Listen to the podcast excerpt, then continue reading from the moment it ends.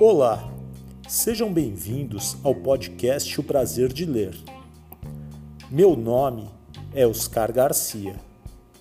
Sou bibliotecário.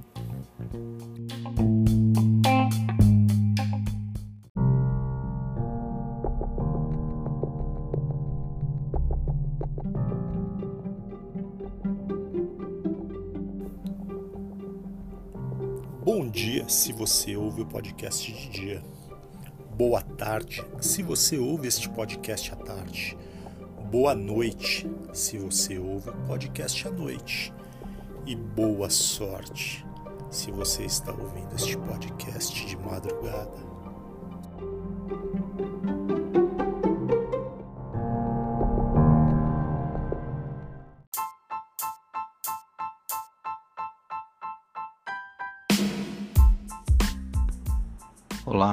Meu nome é Egídio Trambaioli Neto. Eu sou escritor, editor e durante muito tempo fui professor na prática. E agora você está ouvindo aí o podcast O Prazer de Ler, sob o comando do Oscar Garcia.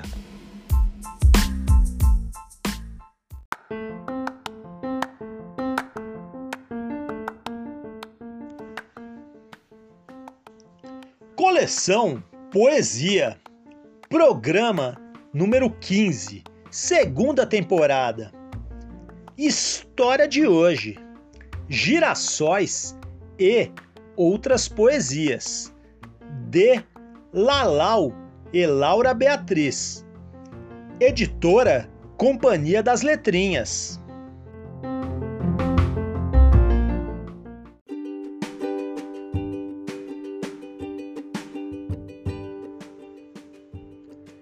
As poesias que leremos hoje foram retiradas do livro Girassóis e Outras Poesias, de Lalau e Laura Beatriz.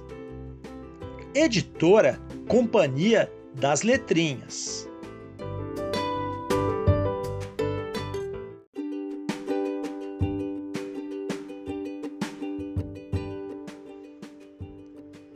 Girassóis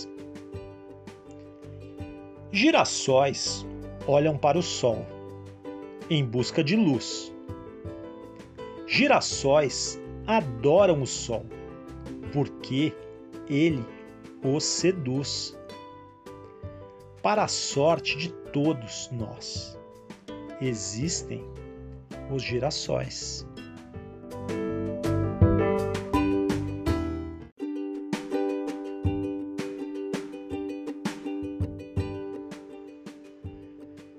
Sopa de letrinhas. Na primeira colherada veio uma palavra esquisita. Xisto-govita. Na segunda apareceu uma palavra sonora. Floctiflora. Na terceira eu vi uma palavra medonha. Burpronha. Na quarta, deu para ler uma palavra gostosa. Visquismosa. Na última colherada, só veio o caldo, não estava escrito nada. Depois, olhando para aquele prato fundo, percebi que tinha comido as palavras mais doidinhas do mundo.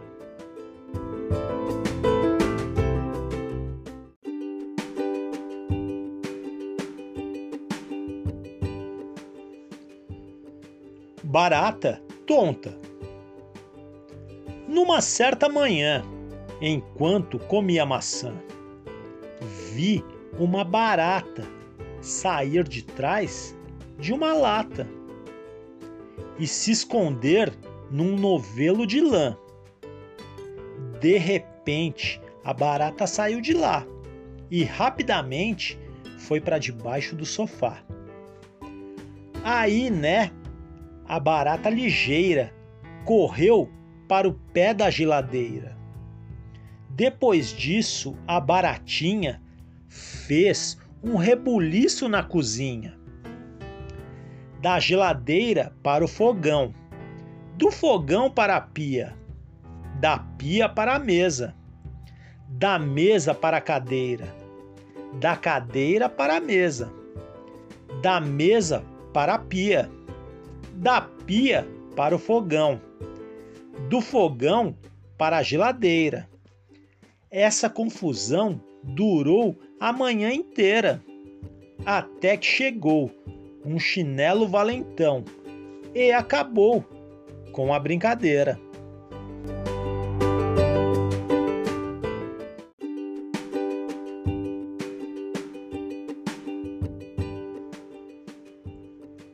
Tartaruga. Tenho casa própria. Posso viver cem anos. Por todos sou amada. Por isso sou assim, tranquila, tranquila, sem pressa para nada.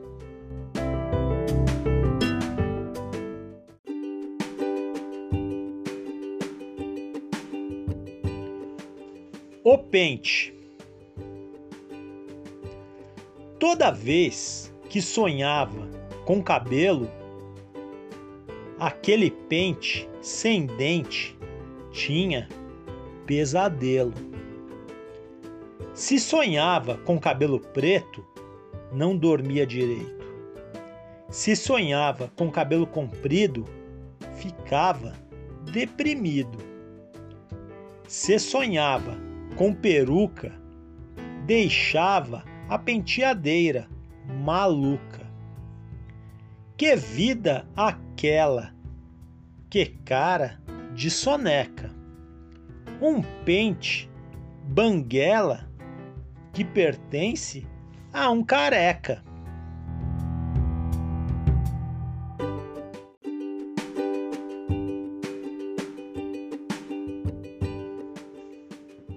Malabarismos.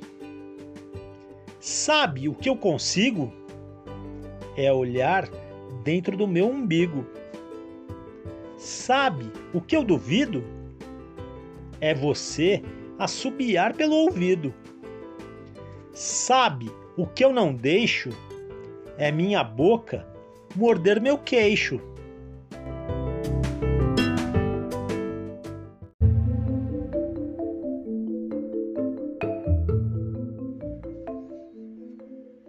Lalau conta de onde veio a inspiração para escrever Girassóis e outras poesias.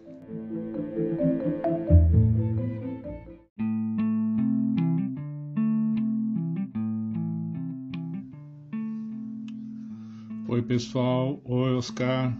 Muito obrigado pelo convite, viu? Muito legal. A ideia do podcast é bem bacana mesmo. Deixar todo mundo nativa, leitura, é isso aí. Bom, é, o Girassóis é o meu segundo livro com a Laura Beatriz. Ele foi publicado em 1995. Já tem 26 anos, né? É um dos livros que a gente gosta muito, né? Por, por ser um dos primeiros, enfim. E nesse, nesse livro é, eu reuni poemas que falam de vários temas. Né? Coisas que eu gosto, coisas que eu vi, coisas engraçadas, coisas da minha vida uma série de poemas. Né? Os Girassóis, é, o primeiro poema, eu, eu, sempre achei legal essa, essa característica do girassol virar-se né, para a luz do sol, acompanhar a luz do sol. Então eu resolvi fazer um poema para ele. É, e como sempre faço poemas para bichos, né, para animais, nos girassóis também tem. Né? Tem Joaninha, que casou com o Pirilampo, a barata tonta, a tartaruga, o porco espinho, o enamorado, né? Enfim.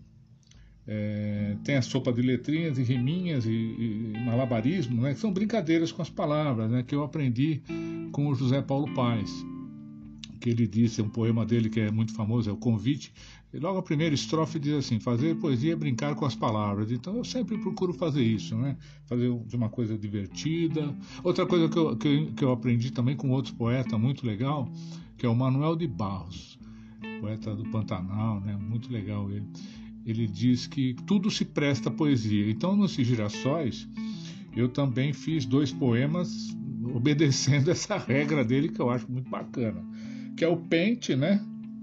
O Pente Sem Dente. E a Melequinha. Aliás, a Melequinha é um poema que as crianças gostam muito. A história desse poema é, é baseada em, em fatos da vida real, né? Eu tenho uma filhada, isso, bom, isso há 26 anos atrás, né? Hoje ela é uma mulher formada, linda. E eu estava eu tava no carro, né, dirigindo, ela estava no banco de trás, ela era pequenininha, devia ter uns 4, 5 anos, não sei, não me lembro. E quando eu olhei no retrovisor assim, eu vi que ela estava com o dedo cutucando o nariz. E na hora me veio o poema, né? E eu coloquei o poema na voz da melequinha. é, deixa eu ver se eu me lembro. É, que nariz escuro, eu tenho medo. Ei, me tira daqui com o dedo. Ela se divertiu bastante, eu acho que ela não gostou muito no começo, mas depois ela se divertiu. Ah, Coisas da minha vida que também tem nos Girassóis é um poema em homenagem ao meu avô. O meu avô é uma figura muito importante na minha vida como leitor. Né? Eu comecei a ler muito cedo e na casa dele tinha uma pequena biblioteca que eu tinha acesso a vários livros, enciclopédias, umas coisas bem bacanas que tinha lá. É, tem também um poema é, do amor, né, que é uma homenagem ao amor e todas as formas né, que ele se manifesta na vida da gente. E por fim tem um, um, outro poema autobiográfico também, que é o Infância 2, que é continuação do Infância que foi publicado no Bem TV. Tá? Então é, é, essa é a história né, do, do, do Girassóis. Né? Ele nasceu de várias ideias, vários poemas. A Laura Beatriz, como sempre, ilustrou de uma maneira muito bacana, genial, né? Então é um livro que a gente tem um carinho muito grande. Espero que vocês né, tenham se divertido e possam se divertir mais ainda né, com o livro nas mãos. Tá bom, Oscar? Mais uma vez, muito obrigado, viu? Agradeço a oportunidade de estar aqui no podcast, ainda ao lado de gente tão bacana. Tá bom? Muito obrigado, um beijo, um abraço a todos, muita saúde para todo mundo.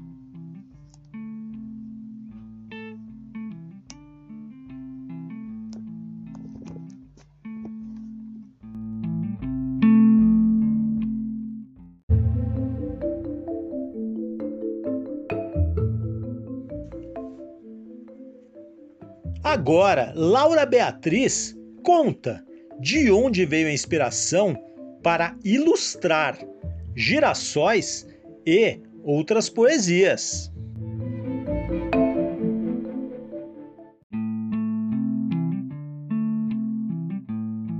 Olá pessoal, tudo bem? Eu sou a Laura Beatriz, ilustradora, e vou contar aqui um pouco da minha história para vocês.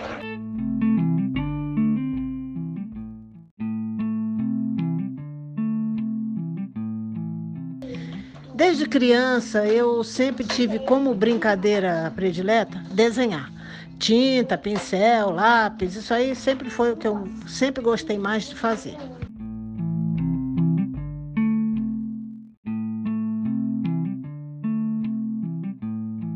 E até hoje, muitos anos depois, eu continuo com esse mesmo prazer dessa brincadeira, ilustrando livros para crianças.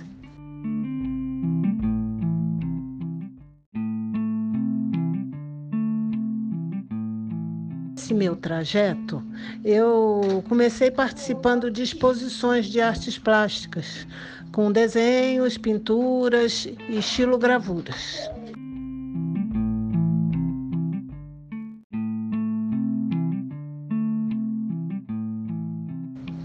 Em 1984, eu ilustrei o primeiro livro para crianças, que era um, um, Era Uma Vez um Segredo, de Ione Meloni Nassar, na editora FTD.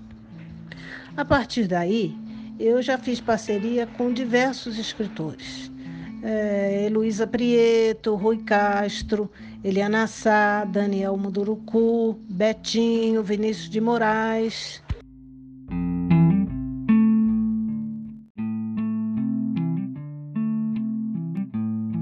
A parceria com o poeta Lalau começou em 1994. Nesse primeiro livro, é, Bem Te Vi e Outras Poesias, eu recebi o texto enviado pela é, Companhia das Letrinhas, fiz os desenhos e a gente só foi se conhecer pessoalmente no lançamento do livro.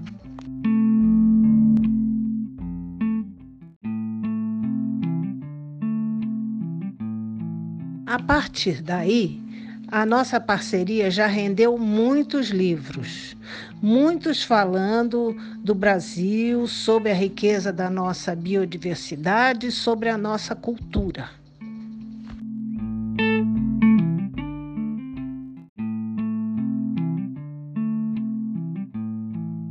A gente tem muita esperança de que nossas crianças, nossos leitores, cresçam com esse conhecimento do nosso mundo e, com isso, se transformem em protetores né, da nossa natureza e do nosso planeta.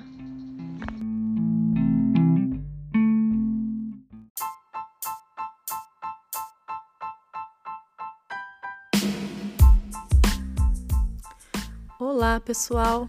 O meu nome é Marilene Santos. Muito prazer em falar com vocês e espero que vocês apreciem a próxima história narrada pelo nosso querido Oscar Garcia.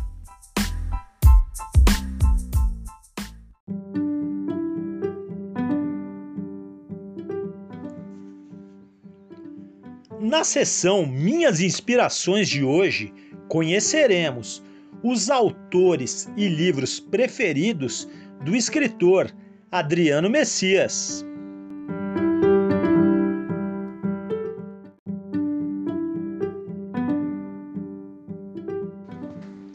Olá, eu sou o escritor e pesquisador Adriano Messias. Agradeço o convite do Oscar para participar desse podcast, pois é sempre um prazer poder compartilhar alguns de nossos escritores prediletos.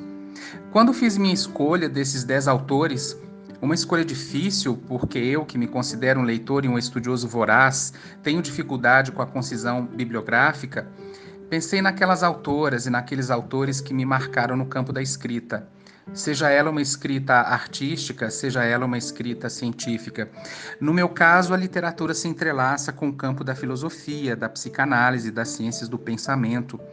E não por acaso, há pensadores que nos são modelos de uma bela escrita, de um estilo pessoal, da mesma forma como há literatos que são exemplos de como se desenvolver um pensamento lógico, de como tecer elucubrações sobre a vida. Na condição de seres humanos, os únicos falantes do planeta, cujo falar o tempo todo atravessa o corpo de forma sintomática, e que há milhares de anos abdicaram de outras destrezas para enveredarem pelo simbólico, pela representação da ausência, pela sinalização da saudade, pela expressão do prazer estético. Somos também e por isso seres literários. É assim que eu me fundo, é assim que eu me assento como sujeito da linguagem, sobretudo em um momento em que o simbólico parece ceder à pressão mortífera das perversões do tempo que atravessamos. A literatura, portanto, é algo em que se deve insistir ela nos abraça e nos salva de todas as formas como uma pessoa pode ser salva. Não começo por ordem de preferência, não conseguiria, tampouco por ordem alfabética. Sigo o fluxo dessa fala, que assim como uma escrita, também vai formando fios e linhas e capturando dez dos nomes que constituem parte de quem hoje sou.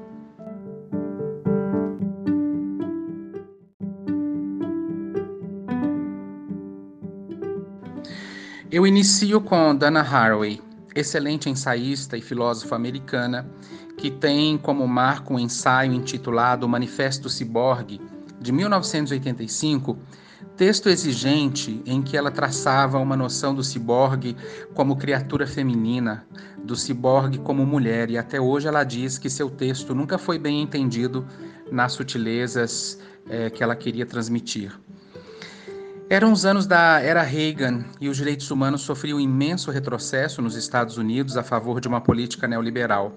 O ciborgue, já tão querido pelos filmes de ficção científica, era então, como ainda é, um lugar para se pensar as tecnociências e suas derivações políticas. Hoje, quando vemos os governos extremistas que ascendem ao poder em várias partes do mundo, falamos em tanatopolítica a política da morte pela morte, mas naquela época ainda não se usava essa expressão. Além do ciborgue, essa feminista também tem outros baluartes metafóricos para o pensamento. O coiote, o cachorro, por exemplo, e de certa forma, os seres monstruosos. Dana Haraway trata de gêneros, de ética, de ontologia. Em português, os textos dela estão esparsos daqui e dali, mas acredito que todos deveriam ler Símios, Ciborgues e Mulheres em alguma língua, assim como As Promessas dos Monstros e Quando as Espécies se Encontram. São facilmente encontrados em inglês e espanhol.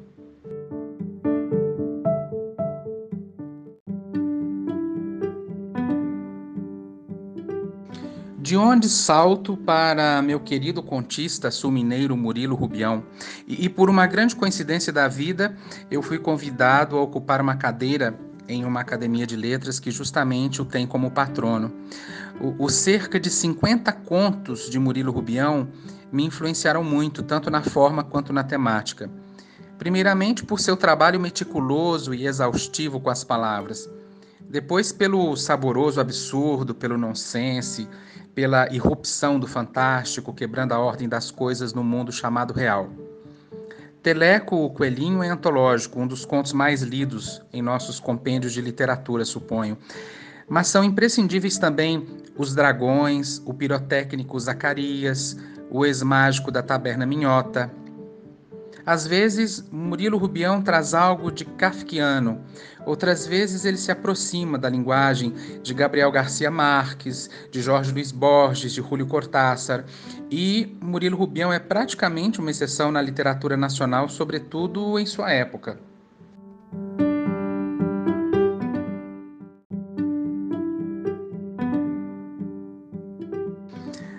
Foi aos 14 anos em que li pela primeira vez um texto chamado Três Ensaios sobre a Sexualidade, de um livro que apanhei na sessão de psicologia da biblioteca de meu colégio público.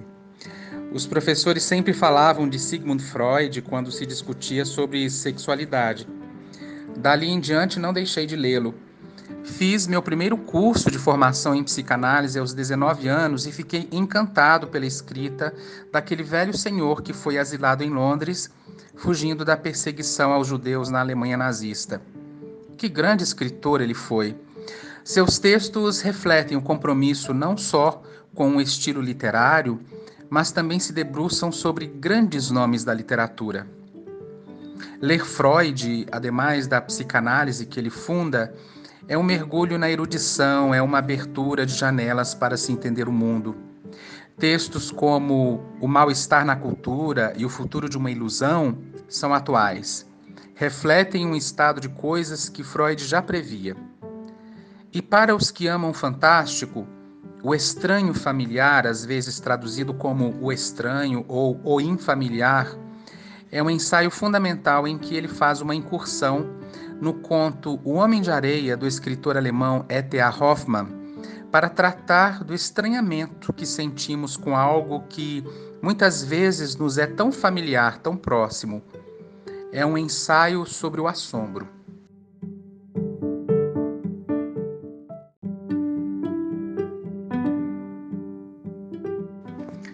De Freud eu só poderia passar para Jacques Lacan, o segundo mais influente nome na psicanálise mundial, de quem, à época em que eu comecei a estudar Freud, ouvi pouca coisa. Dizia-se que Lacan era muito difícil. De fato, ler seus textos é aventurar-se em um labirinto de neologismos, matemas, grafos, frases dúbias e charadas propositalmente feitas para seu ouvinte.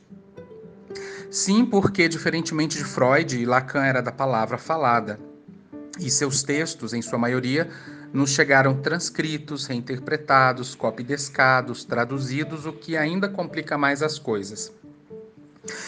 Porém, Lacan, outro erudito de altíssimo peso, além de amigo de grandes escritores, escreveu ele próprio sobre psicanálise e literatura, desdobrando os conceitos que ia criando. Ele fala de Hamlet como poucos em seu Seminário 6, por exemplo. Foi na Universidade Paris 8, em meu doutorado, que mergulhei mais e melhor no vasto mundo desse fantástico homem, que me ensinou que, como sujeitos, somos sempre responsáveis e que é preciso desmontarmos nossa historinha de vida, nossa ficção pessoal, para vermos o que há do outro lado. O encontro com Lacan é um encontro de travessia para toda a vida Por isso, o estudo de suas obras pede que o leitor também vivencie seu próprio processo de análise. É um duplo desafio ler as obras lacanianas e, ao mesmo tempo, confrontar-se com seu próprio homem de areia, brincando aqui com o conto analisado por Freud.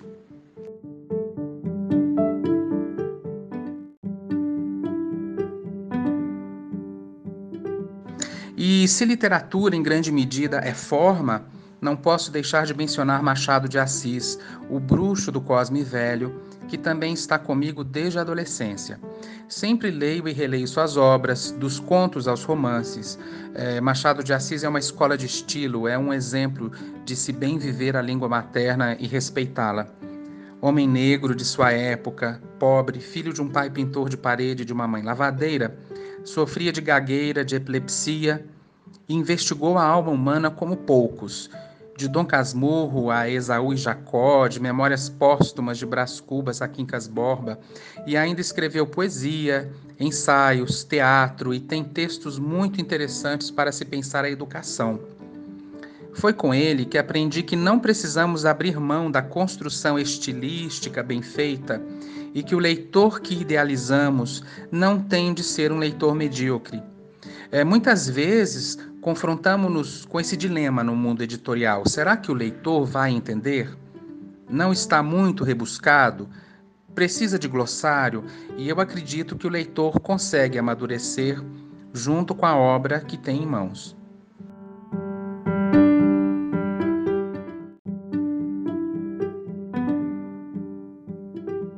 Meu sexto autor é Milor Fernandes, um daqueles caras polivalentes. Foi desenhista, dramaturgo, jornalista, tradutor. Eu lia muito seus livros na, na adolescência. Ele era bem humorado, irônico, sarcástico e foi um dos grandes nomes do semanário Pasquim, que fez frente à cruel ditadura que assolou nosso país. Ele também se dizia um pensador isento de rótulos. Com ele, entendi que os fatos cotidianos mais simples pedem um olhar arguto, refinado. É a boa noção de uma crônica, pensar da realidade aquilo que poderia passar despercebido, conferindo a ela uma aura provocativa.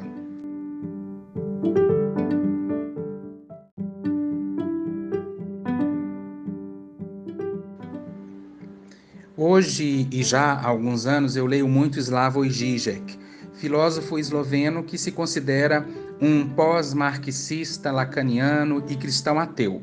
Por aí já se vê que ele é uma figura complexa. Inteligentíssimo, produz livros incessantemente, todos com muita propriedade, com muitas análises do contemporâneo, ah, nas quais mistura referências literárias, cinematográficas, passeia pelos grandes filósofos, fala de sua ex-Yugoslávia e usa os Balcãs muitas vezes para se pensar a ideologia e o mal-estar. Para mim, estudioso do cinema e fã de Alfred Hitchcock, Slavoj Žižek é sempre uma excelente parceria. Dentre tantas obras, eu menciono Como Ler Lacan, O Absoluto Frágil, Interrogando o Real e Bem-vindo ao Real como leituras mais introdutórias. Sempre digo que, assim como Lacan, Zizek é um escritor que se deve ler em silêncio, de preferência com um bom fone de ouvidos. É um mergulho em pensamentos complexos, em referências artísticas ricas e variadíssimas. Zizek é contundente.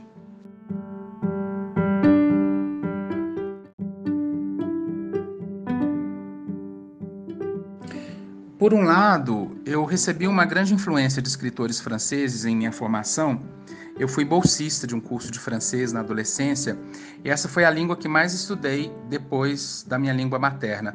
Então eu não poderia deixar de mencionar um escritor da França, claro. Eu falei de Lacan, mas aqui eu quero me ater a alguém que no século XIX representava o espírito de sua época. Como eu também sou escritor de literatura fantástica, né, por minha cabeça dançam nomes como Jacques Cazotte, Baudelaire, Prosper Mérimée, Guy de Maupassant, Théophile Gautier, é todo um coletivo. Mas eu escolhi o Alexandre Dumas pai, não só porque ele marcou minha juventude com obras como Os Três Mosqueteiros e O Conde de Monte Cristo, mas também por conta de seus deliciosos contos. Negro, filho de um general do exército haitiano, Alexandre Dumas sofreu o racismo de sua época, inclusive a foto mais conhecida dele na internet, tirada por Felix Nadar, já foi motivo de caricaturas muito preconceituosas por conta de sua cor e de seu cabelo crespo, que ele fazia questão de deixar atrapalhado. Ele foi um homem de personalidade, de opinião, um humanista, uma mente brilhante à frente da época. Alexandre Dumas Pai se tornou um dos grandes romancistas da França ele está sepultado no Panteão de Paris ao lado de Voltaire e Victor Hugo, e nenhum escritor francês talvez tenha sido tão lido, nem em seu país nem fora dele. Certa vez eu encontrei em um sebo em Paris um livro de histórias de vampiro e lá estava A Dama Pálida. Eu nunca encontrei uma tradução em nossa língua para esse conto de Alexandre Dumas e resolvi traduzi-lo. Em breve ele será publicado e creio que essa é a minha contribuição para que não nos esqueçamos das várias facetas desse grande autor.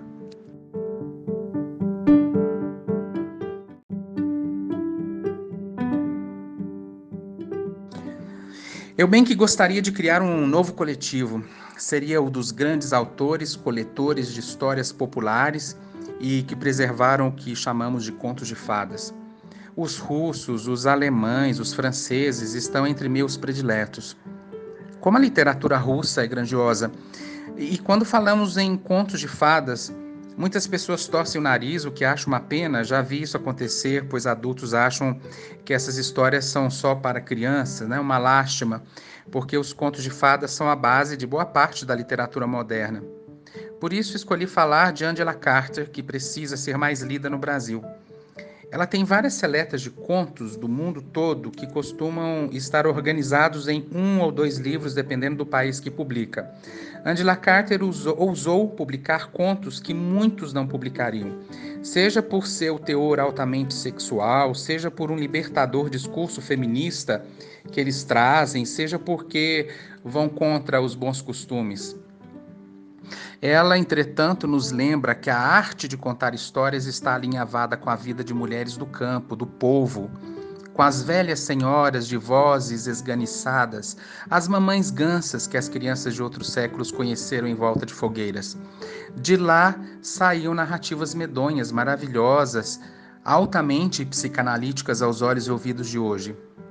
São também contos que, por trás do fabuloso, apontam as desigualdades sociais, a crueldade, as doenças, a fome. E ler esses contos é, de certa forma, mergulhar no princípio do prazer, deixar-se levar por eles.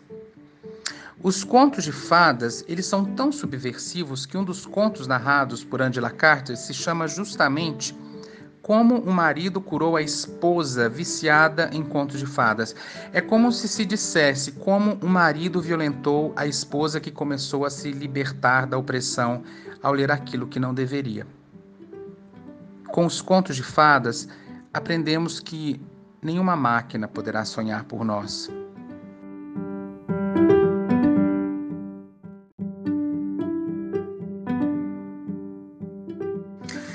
Termino com meu querido autor Guimarães Rosa. Além de seus contos, todos obras de arte incontestáveis, Grande Sertão Veredas marcou minha vida para sempre. É um de meus livros prediletos. É o livro que todos tinham de ler ou ouvir ser lido, mas aos poucos, sem pressa, indo e voltando. Guimarães me influencia na forma, no conteúdo, na inspiração. Esses dias eu li seu conto Meu Tio, o Yawarete, que está em estas histórias, e me apaixonei pela narrativa. É um homem que vai narrando sua história a outro, e isso é muito rosiano, e falando sempre de onça.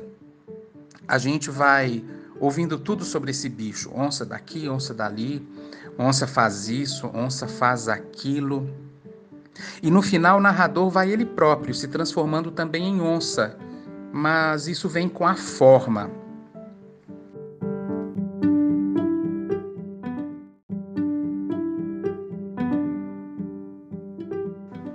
Forma. Eu sempre repito isso a meus leitores, ouvintes e alunos.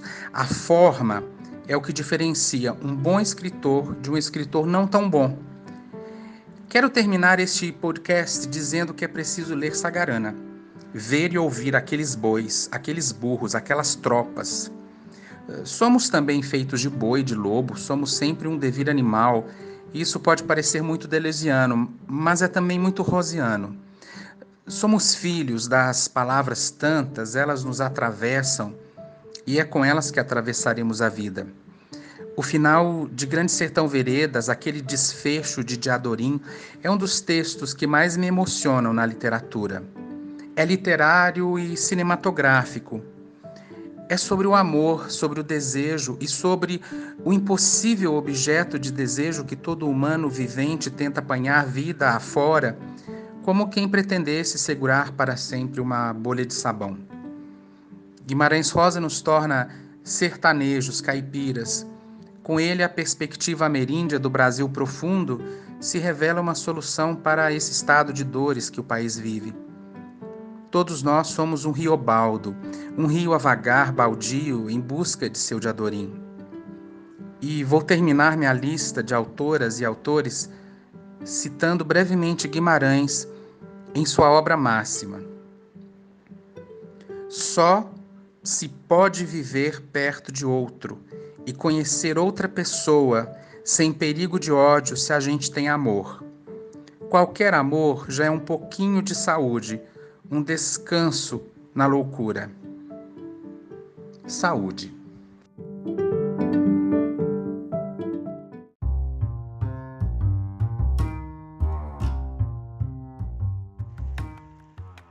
Lalau é paulistano nasceu no bairro do Cambuci em 1954 e seu verdadeiro nome é Lázaro Simões Neto.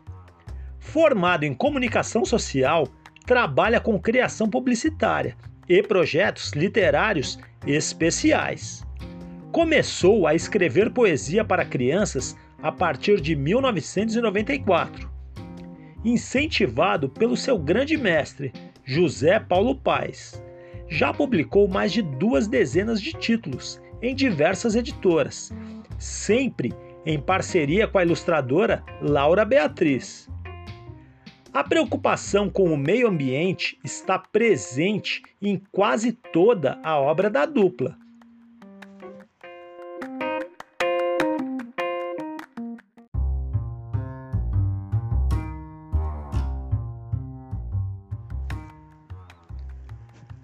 Laura Beatriz, carioca que adotou São Paulo, é artista plástica apaixonada pela natureza. Participou de várias exposições com seus desenhos, xilografuras e pinturas. Foi redatora publicitária, crítica de cinema da Folha da Tarde e ilustradora de jornais e revistas. Até que se encontrou com Lalau, quando iniciou em sua parceria uma longa e prolífica obra infanto-juvenil, com ênfase nas riquezas naturais do nosso Brasil. Laura é verdadeiramente engajada em várias campanhas para a proteção de animais, como as baleias, os tigres, os ursos, os tubarões, as focas, as onças, os cachorros que não têm donos, os bichinhos abandonados, é contra as touradas, a indústria das peles, os rodeios, o tráfico de animais, enfim, está sempre em defesa de todos que estiverem ameaçados.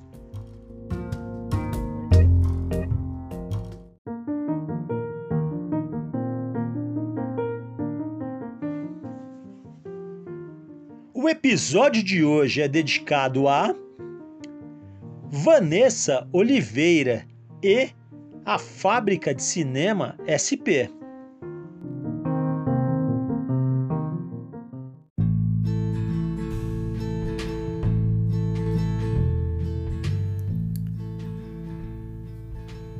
Chegamos ao final de mais um episódio. Espero que todos tenham gostado.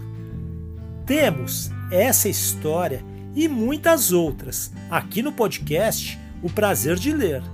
Se você tem alguma mensagem, recado, quer fazer alguma crítica ou sugestão de próximos livros a serem lidos, entre em contato no e-mail podcast prazer de ler tudo junto gmail.com ou no Instagram podcast prazer de ler. Esperamos a sua mensagem. Muita leitura para todos, sempre!